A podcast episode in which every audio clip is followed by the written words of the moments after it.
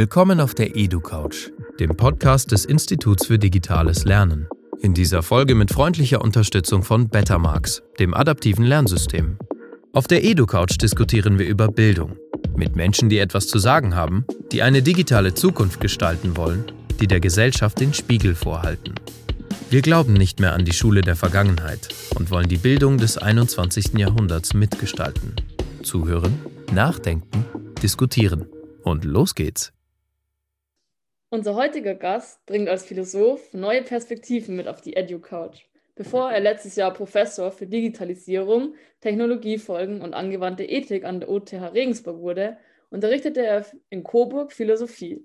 Er beschäftigt sich neben vielen anderen Themen mit den ethischen und philosophischen Fragen der Digitalisierung.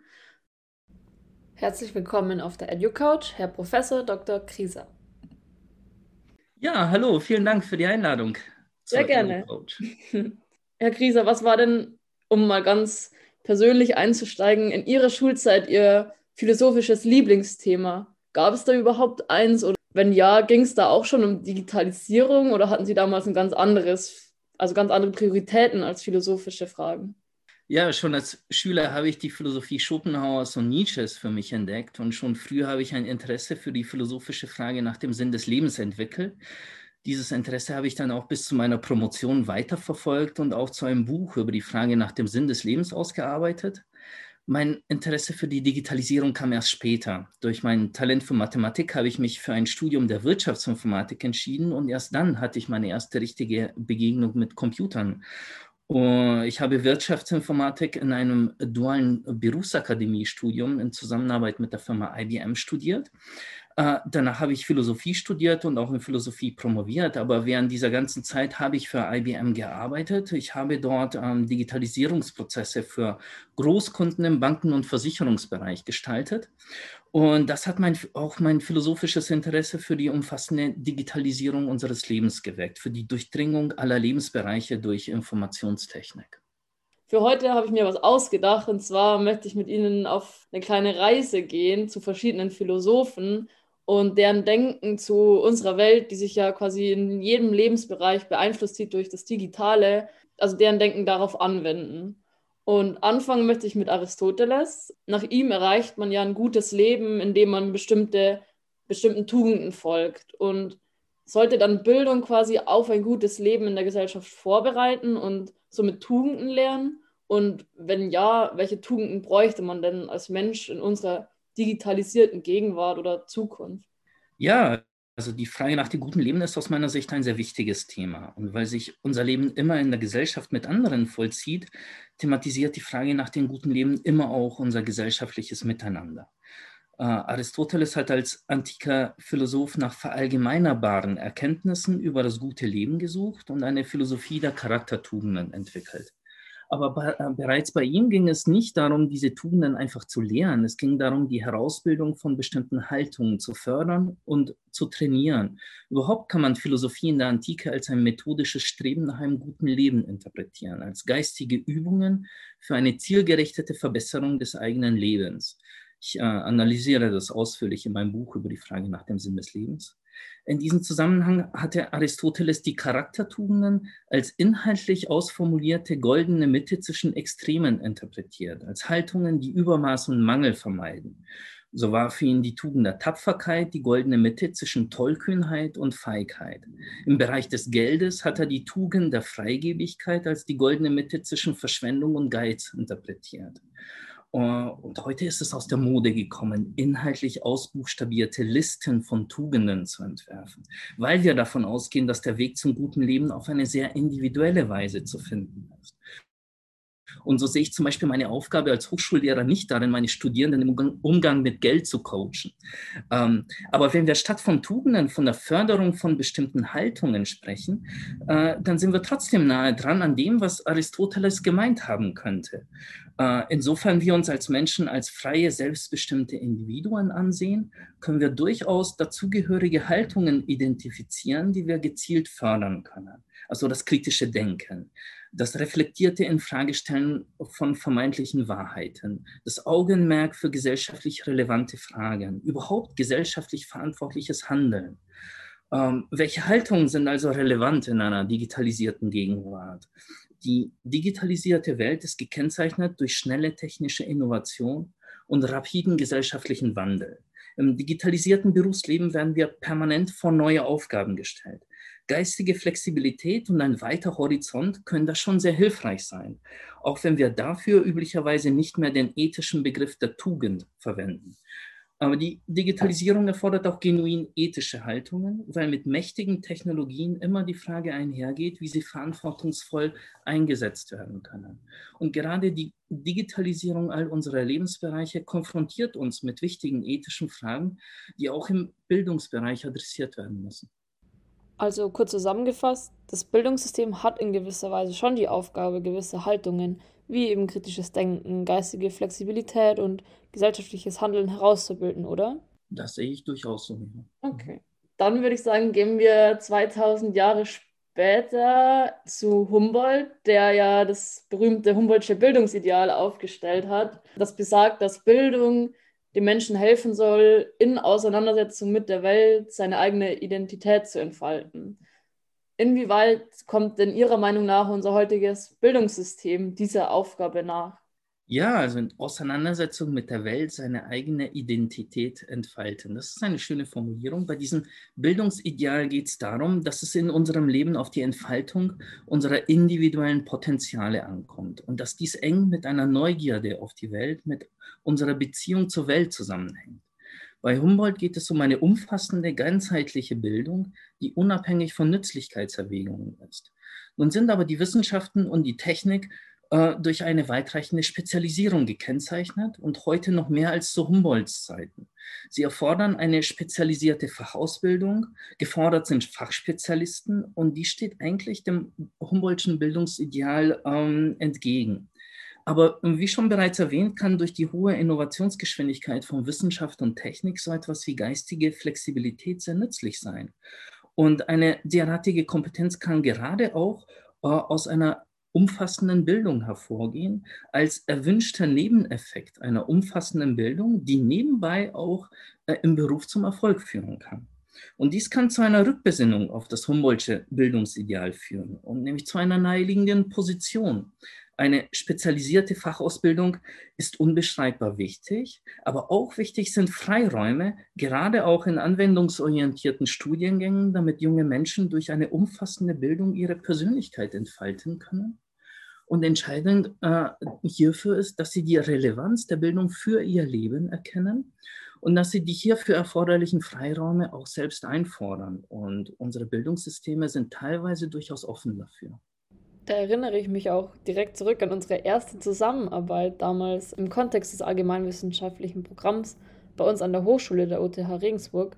Dieses sogenannte AW-Programm bei uns ist ja ein Ausdruck in gewisser Weise des Humboldtschen Bildungsideals, weil man dort über den fachlichen Tellerrand blicken soll und sich mit der Welt auseinandersetzen soll.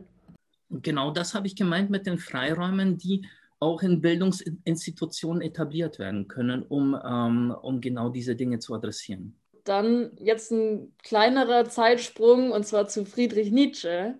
Der beschreibt ja die sogenannte, also die reine Vermittlung von sogenannten unverdaulichen Wissensteinen, wie er sagt, als misslungenen Bildungsprozess. Aber heutzutage werden ja auch oft noch viel reines Faktenwissen vermittelt, welche SchülerInnen oft gar nicht auf ihr Leben anzuwenden wissen. Und man spricht ja auch vom Bulimie-Lernen in diesem Zusammenhang. Wie könnte man denn im Gegensatz dazu einen gelingenden Bildungsprozess gestalten, Ihrer Meinung nach? Mhm, mhm.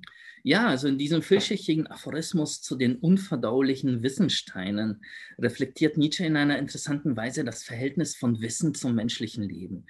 Heutige Wissenschaft konfrontiert uns mit einer Fülle an Erkenntnissen, mit spezialisiertem Fachwissen über die Welt, über unser Leben in der Welt und auch über unsere geschichtliche Vergangenheit.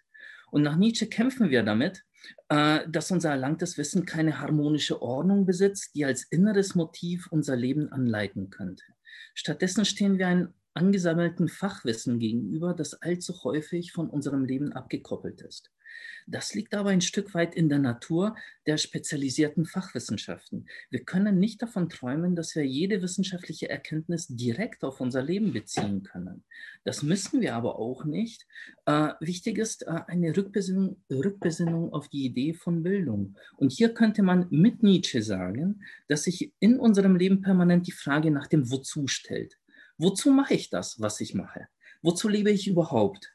Und wir sollten diese Sinnfrage nicht ausblenden, sondern reflektiert nach guten Antworten suchen. Und wir sollten nach Antworten suchen, die gerade auch die Erkenntnisse der Wissenschaften mit einbeziehen. Und dabei auch den besonderen Wert der wissenschaftlich gesicherten Faktenwissens erkennen. Gerade auch in Abgrenzung zu irgendwelchen Dummheiten, die wir tagtäglich auf Facebook und Twitter lesen können. Und so könnte ein gelungener Bildungsprozess uns dazu befähigen, mit den faszinierenden Möglichkeiten heutiger Wissenschaft und Technik nach einem guten, intensiven, lebenswerten Leben zu streben und dieses übergeordnete Ziel nicht aus dem Auge zu verlieren.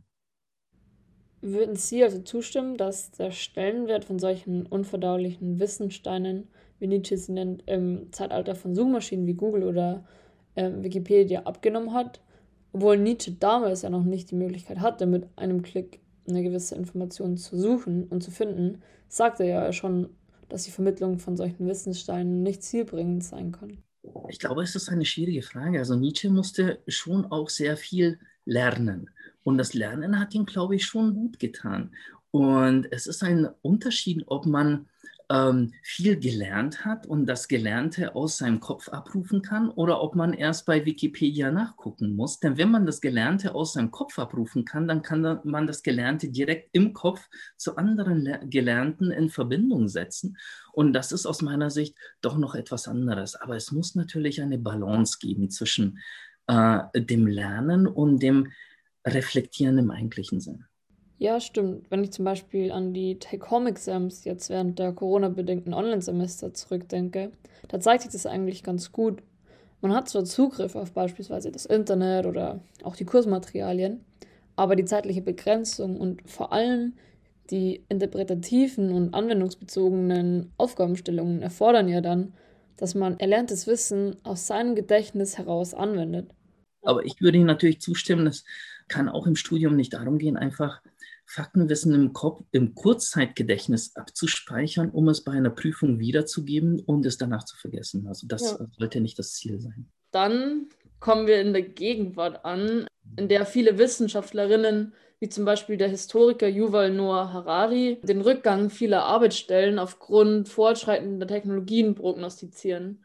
Das Ergebnis wären dann im Umkehrschluss mehr strukturell arbeitslose Menschen, weil einfach schlichtweg nicht genug Arbeit da wäre. Auf welche Kompetenzen sollte man oder sollten dann Schulen, also junge Menschen, vorbereiten, wenn quasi das zukünftige Leben von längeren Phasen ohne die übliche, uns bekannte Lohnarbeit geprägt sein wird?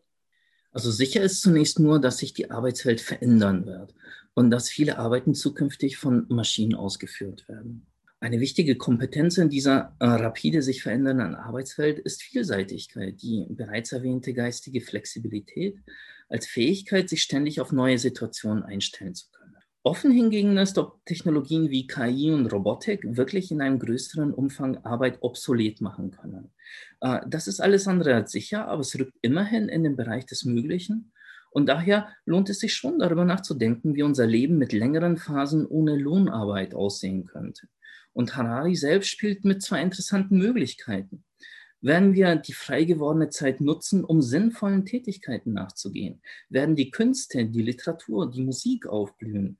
Werden Menschen die Situation der Freiheit nutzen können, um ihre kreativen Potenziale zu entfalten?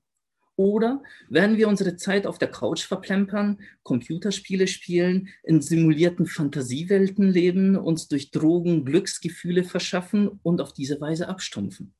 Und meine Hoffnung ist, dass gerade eine umfassende ganzheitliche Bildung Menschen in die Lage versetzen kann, ihre Zeit mit sinnvollen Tätigkeiten zu füllen. Und das muss sich nicht notwendigerweise in unserem gewohnten gesellschaftlichen Rahmen der Lohnarbeit vollziehen. Ja, was würden Sie bevorzugen für eine Zukunft? Was würden Sie machen in Ihrer freien Zeit, wenn Sie nicht mehr gebraucht werden würden als Professor, was ich jetzt nicht fürchte, aber. Also ich, meine Befürchtung ist da auch äh, geringer, aber äh, ja, das Schöne an meinem Beruf ist, ich, äh, ich kann ja schon innerhalb meines Berufes die Dinge machen, die mich interessieren. Über die Welt, über die Technik nachdenken und über unser Leben in dieser Welt nachdenken. Und äh, nichts anderes würde ich machen, wenn ich ähm, dafür nicht bezahlt würde. Jetzt hätte ich noch eine Frage, und zwar ist es in der digitalisierten Zeit schwieriger für uns, ein glückliches Leben zu führen? Eigentlich müsste es einfacher sein. Mhm. Denn durch die schönen neuen Möglichkeiten der digitalisierten Technik äh, leben wir länger. Wir leben äh, komfortabler. Wir, ähm, wir können mehr Dinge erreichen. Wir, ähm, wir können die Technik nutzen, um ein gutes Leben zu führen. Und es liegt an uns, äh, uns ähm, wirklich dann auf die wichtigen Dinge im Leben zurückzubesinnen. Und ich glaube durchaus, dass wir das gerade in der heutigen Situation machen können, weil äh, weil uns die Technik ähm, äh, von äh, bestimmten Sorgen befreit hat. Also wir müssen uns weniger Sorgen machen, ähm, ob wir genug zu essen haben, ob wir eine warme Wohnung haben. Wir äh, leben ja ähm, heute besser als die meisten äh, Menschen in äh, allen früheren Zeiten. Und insofern äh, sehe ich das als eine große Chance an, die wir aber dann auch ähm, explizit ergreifen und nutzen müssen. Das ist doch sehr beruhigend, wenn man weiß, dass es einfach eigentlich jetzt einfacher ist, das glückliche Leben zu erreichen. Muss ich ja trotzdem, äh, trotzdem dafür bemühen. Ja, aber jetzt werden quasi die besten, also bislang in der Geschichte die besten Voraussetzungen gegeben, um das zu erreichen durch die Technik? Ich glaube, ich glaube schon, weil wir relativ frei geworden sind von materiellen Sorgen. Wir sind relativ frei geworden von Sorgen von Krankheiten. Wir können Krankheiten durch moderne Technik besser bekämpfen als in jeder anderen Zeit äh, vorher.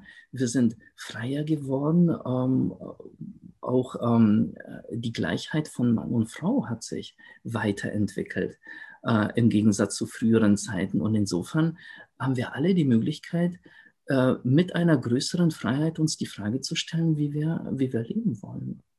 Das ist doch eine schöne, motivierende Schlussaussage. Ja, und nach vielen spannenden Einblicken auch sonst in die Philosophie, sowohl im Bereich der Bildung als auch der Digitalisierung und sogar dem glücklichen Leben, darf ich mich recht herzlich bei Ihnen bedanken, Herr Dr. Grieser, für diese tolle Folge. Vielen Dank, auf Wiedersehen.